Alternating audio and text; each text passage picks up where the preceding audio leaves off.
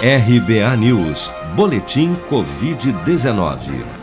De acordo com o último balanço oficial do Ministério da Saúde, divulgado na noite desta terça-feira, somente nas últimas 24 horas foram reportados pelas secretarias estaduais de saúde 78.926 novos casos e 2.408 óbitos por Covid-19, elevando para 465.199 o total de mortos pela doença até o momento.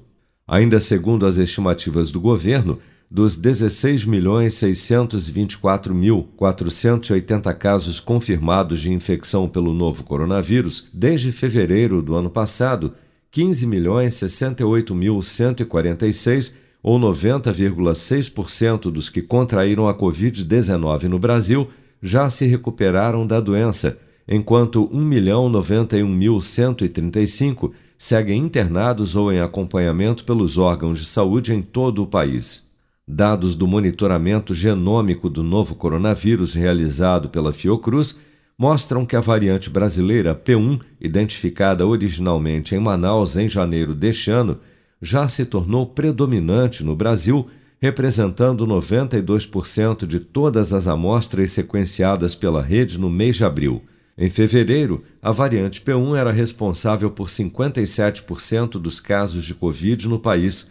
Para muitos especialistas, a alta taxa de transmissão da variante brasileira, associada à flexibilização precoce das medidas de restrição, poderá antecipar uma terceira onda da Covid no país, conforme avalia o pesquisador da Fiocruz, Marcelo Gomes. Isso era era algo que a gente chamava atenção, né? Quando iniciou o processo de queda ali, final de março, né? Que a gente tinha que ter muita cautela e muito cuidado, né? Em relação a flexibilizações, a baixada de guarda, para justamente a gente não correr o risco de interromper essa queda ainda em valores é, é muito altos, né? E infelizmente é isso que a gente está observando hoje. Apesar do risco de uma terceira onda de Covid ser atribuída por muitos à chegada da nova cepa indiana do vírus ao país, o aumento recente de internações e mortes associadas à doença já comprova que a variante brasileira do vírus deve de fato ser a nossa maior preocupação no momento, já que a variante indiana, pelo menos até agora, só tem oito casos confirmados no país, seis no Maranhão, um em Minas Gerais e um no Rio de Janeiro, todos isolados e sob constante monitoramento. Você está preparado para imprevistos? Em momentos de incerteza como o que estamos passando, contar com uma reserva financeira faz toda a diferença. Se puder, comece aos pouquinhos a fazer uma poupança. Você ganha tranquilidade, segurança e cuida do seu futuro. Procure a agência do Sicredi mais próxima de você e saiba mais. Sicredi, gente que coopera cresce.